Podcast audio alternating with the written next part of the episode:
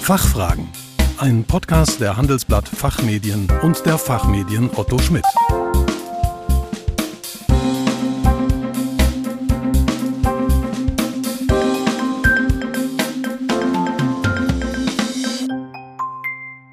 Herzlich willkommen bei den Fachfragen. Sie hören ausgewiesene Experten zu Brennpunktthemen aus Wirtschaft, Recht und Management. Mein Name ist Kerstin Pferdmenges und heute geht es um Frauen in Führungspositionen.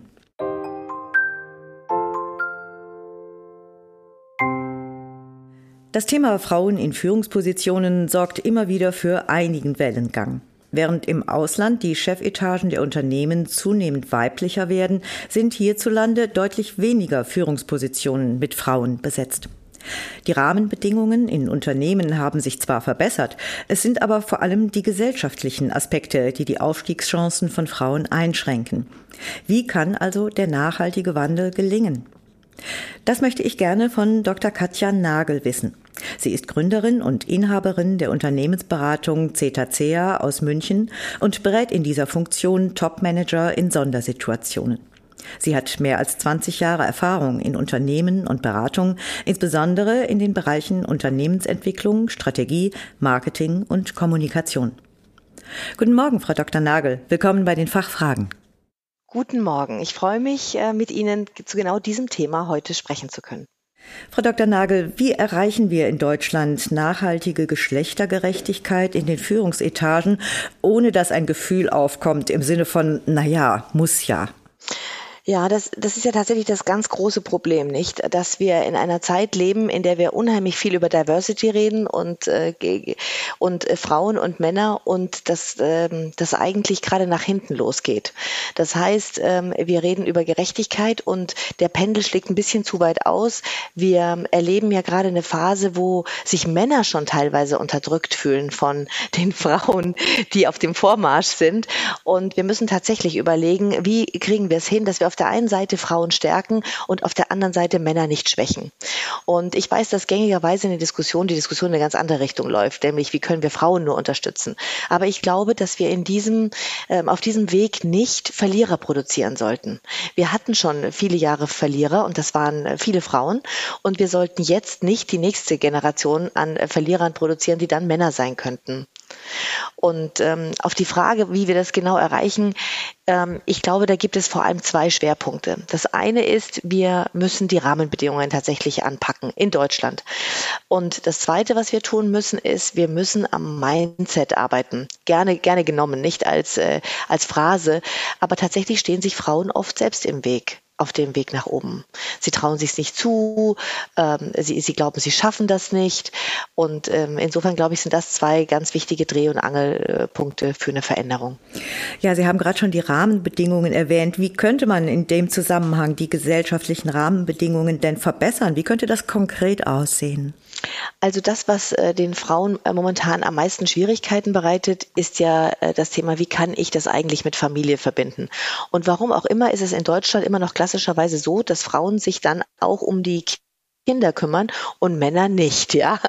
Das heißt, das erste, was man schaffen muss, ist, dass nicht Männer sich um Kinder kümmern und dann auch zurückstecken müssen in der Arbeit, sondern dass man das wie in vielen Nachbarländern seit vielen Jahrzehnten üblich einfach eine, eine professionelle und, und, und trotzdem natürlich liebevolle Versorgung der Kinder gewährleistet. Und das fängt schon in der Krippe an. In Deutschland gibt es einen Mangel an Krippenplätzen, es gibt einen Mangel an, an, an Kindergartenplätzen. Also erstmal hier den Anfang machen, dass überhaupt die Möglichkeit besteht, ähm, seine die Kinderbetreuung auf breitere ähm, Füße zu stellen. Das ist schon mal die, die Grundvoraussetzung dafür, überhaupt, dass ähm, Frauen und Männer einer Berufstätigkeit trotz Familiengründung äh, relativ entspannt nachgehen können. Also das ist für mich so, dies, das sind die Rahmenbedingungen Nummer, wirklich Nummer eins, die angegangen werden müssen. Und wo braucht es vielleicht sonst noch ein Umdenken auf dem Weg zu diverseren Führungsetagen? Ja, das war ja der zweite Ang äh, Dreh- und Angelpunkt ne, mit, den, mit dem Mindset. Also äh, die, die Frauen müssen sich tatsächlich lernen, wesentlich mehr zuzutrauen. Ich erzähle Ihnen dazu mal eine ganz kleine Anekdote. Ich habe schon sehr, sehr viele Frauen und Männer eingestellt. Und ähm, Männer haben mir noch nie gesagt in den Einstellungsgesprächen, ach wissen Sie, Frau Nagel, ich mache einen ganz äh, äh, riskanten Sport und das Knie verletzt zwei Monate ausfalle. Was machen Frauen regelmäßig? Ja, Frau Nagel, es könnte aber sein, dass ich später mal Kinder kriege. Die wissen noch nicht mal, ob sie Kinder kriegen können, ne? aber könnte dass ich mal später Kinder kriege und ähm, äh, ich weiß dann nicht, wie ich das dann, und das sage ich Ihnen lieber gleich, äh, wie, wie ich das dann vereinbaren kann. So, also da ein bisschen mehr, mehr Mut, ähm, äh, ein bisschen mehr den Kopf hoch. Ähm, Männer können ausfallen im Job, Frauen können ausfallen im Job. Da muss man sich nicht schon äh, sozusagen prophylaktisch dafür entschuldigen, dass es irgendwann mal irgendwas passieren kann. Also hier, glaube ich, müssen Frauen schon mal umdenken. Das zweite ist eben, sich auch selber in der, in der Führungsrolle wohlfühlen, sich die zutrauen.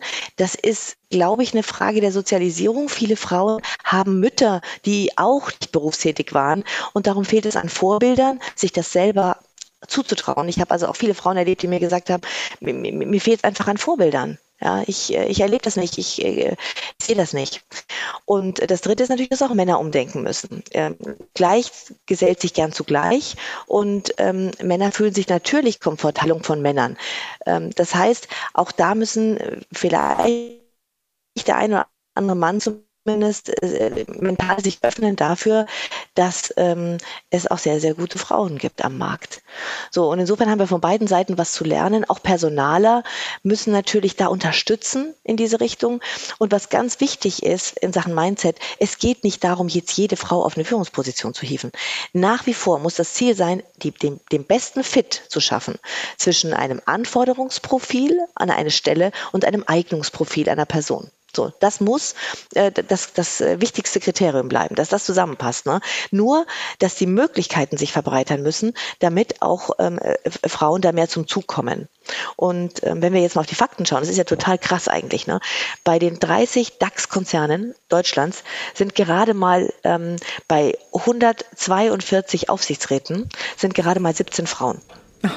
Und ja, und wenn Sie sich die Konzerne, genau dieser DAX 30 wieder anschauen, also die Konzernvorstände jetzt einfach mal, ähm, da gibt es von 30, ähm, bei den 30 gibt es elf Frauen. So, ja, also elf Frauen ähm, in den gesamten Vorständen der 30 äh, äh DAX-Konzerne. Das ist schon einfach noch recht wenig. Und, äh, und darum muss man natürlich die entsprechenden Rahmenbedingungen schaffen. Äh, Frauen müssen sich genauso wie Männer äh, vorbehaltslos äh, gut ausbilden, ähm, gute Jobs annehmen, sich den Herausforderungen stellen, wachsen mit ihren Aufgaben. Und bitte natürlich, das, das ist ein echtes Problem, wenn man dann zwischendurch mal äh, sieben, sechs, sieben Jahre äh, Pause macht macht zum Kinder großziehen oder Kinder kriegen oder you name it, dann, dann laufen einem die Männer an einem vorbei. Das ist ja auch logisch, nicht? In der gleichen Qualifikation entwickeln die sich dann sieben Jahre lang weiter. Das heißt hier, ähm, den, den, die perfekten Eltern gibt es nicht. Es gibt auch nicht die äh, perfekten Führungskräfte. Also so, ne, einfach den besten Weg für sich selber suchen, dass man beides unter einen Hut bringt. Und da, glaube ich, braucht es tatsächlich ziemlich viel Umdenken noch. In Deutschland herrscht immer noch das ähm, Mutterbild vor, das eigentlich wenn man so böse sein darf, äh, zu Hitlerzeiten schon geprägt wurde, die Übermutter, die immer da ist. Ich weiß nicht, wussten Sie, dass es das Wort Bezugsperson tatsächlich nur auf Deutsch gibt? Ach, also, nein. ja. Mh finden Sie nicht auf Französisch, finden Sie nicht auf Englisch, finden Sie nicht auf Griechisch, um jetzt nochmal drei äh, Sprachen äh, zu bemühen. Das, das, äh, und das, das, dieses Wort schwebt auch über vielen Frauen wie ein Damoklesschwert. Ne? Du bist die Bezugsperson für deine Kinder. und da glaube ich, muss man so ein bisschen lockerer werden und, ähm, äh, und, und sagen, okay, die, die, die glücklichen Mütter sind die guten Mütter, die glücklichen Väter sind die guten Väter für die Kinder. Und die haben vielleicht auch noch Bedürfnisse, sich in ihrem Berufsleben äh, zu entfalten und zu verwirklichen und, und, und darum von vornherein Modelle annehmen, akzeptieren, wo beides möglich ist. Die Schranken im eigenen Hirn müssen auch die Frauen überwinden. Ja, also kein Wunder, dass äh, Frauen in Führungsetagen bisher ja doch eher spärlich vertreten waren. Ähm, und Sie haben ja dann doch jetzt schon einige nachvollziehbare Gründe dafür, aber auch Möglichkeiten aufgezeigt, daran etwas zu ändern. Und mit Blick auf Stand heute, äh, glauben Sie an einen echten Wandel in den deutschen Chefetagen? Absolut. Ich bin davon, ja, ich bin davon überzeugt, weil Wandel wird von Menschen gemacht. Und wenn wir das wollen in Deutschland, dann werden wir das hinkriegen. Und ähm, ich, ich erlebe schon ermutigende Beispiele. Nicht ermutigend finde ich Quoten. Weil das war am Anfang vielleicht mal so, so als Wake-up-Call äh, noch ganz okay, aber äh, äh, Quoten sind nicht hilfreich. Sie tun den Frauen nicht gut, die eingestellt werden und sie tun den Männern nicht gut, die dann meinen, sie müssten. Ja, also davon müssen wir weg von diesen reinen Formalismen. Aber ich bin überzeugt davon, dass wir auf dem richtigen Weg sind. Wir, wir müssen uns nur ein bisschen befreien von so manchen historischen äh, Vorurteilen, nicht? dass äh, Frauen die besseren äh, Erzieher sind oder die besseren, ja, besser als Männer und zu Hause bleiben müssen und kein anderer kann so gut wie man selber mit den Kindern, weil das stimmt ja alles gar nicht nicht. Diese Überbehütung, die wir in Deutschland erleben äh, durch äh, viele nicht berufstätige Eltern, vornehmlich Mütter, die ist ja auch gar nicht so gut für die Kinder am Ende nicht.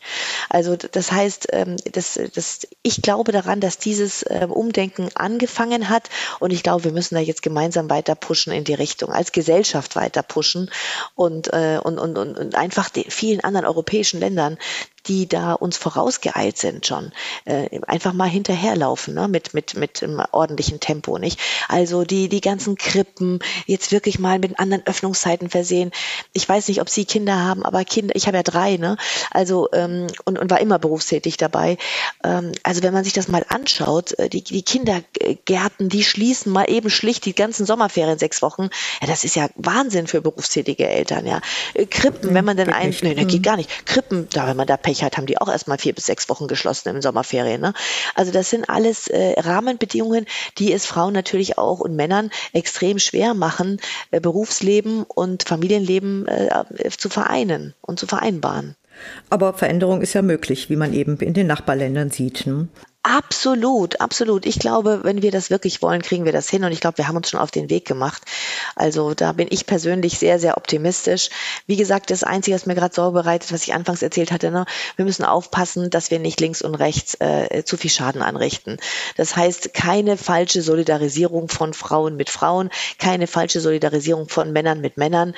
Wir sollten uns solidarisieren als Gesellschaft damit, dass Frauen, Männer und natürlich äh, äh, sämtliche andere anders gearteten Diversity-Themen einfach selbstverständlich werden. Und wir haben das Ziel nicht erreicht, wenn Frauen schreien, juhu, wir sind jetzt so und so viel Prozent, sondern wir haben das Thema erreicht, wenn es selbstverständlich geworden ist und wenn wir beide nicht mehr darüber reden müssen. Ja, ich glaube, das äh, kann ich gut nachvollziehen und ich hoffe, unsere Zuhörer auch. Ich danke Ihnen ganz herzlich, Frau Dr. Nagel, für Ihren Besuch bei den Fachfragen und für Ihre vielen Anregungen. Das war sehr interessant. Dankeschön. Ich danke auch und ich freue mich auf äh, unsere Zukunft diesbezüglich. Wiedersehen. Liebe Zuhörerinnen und Zuhörer, mehr zum Thema Frauen in Führungspositionen finden Sie in unserer Zeitschrift Der Aufsichtsrat. Den Link dazu finden Sie wie immer in den Show Notes. Wir hoffen, dass wir Ihnen einige Fragen beantworten konnten. Vielen Dank für Ihr Interesse. Tschö und bis zum nächsten Mal. Fachfragen. Ein Podcast der Handelsblatt Fachmedien und der Fachmedien Otto Schmidt.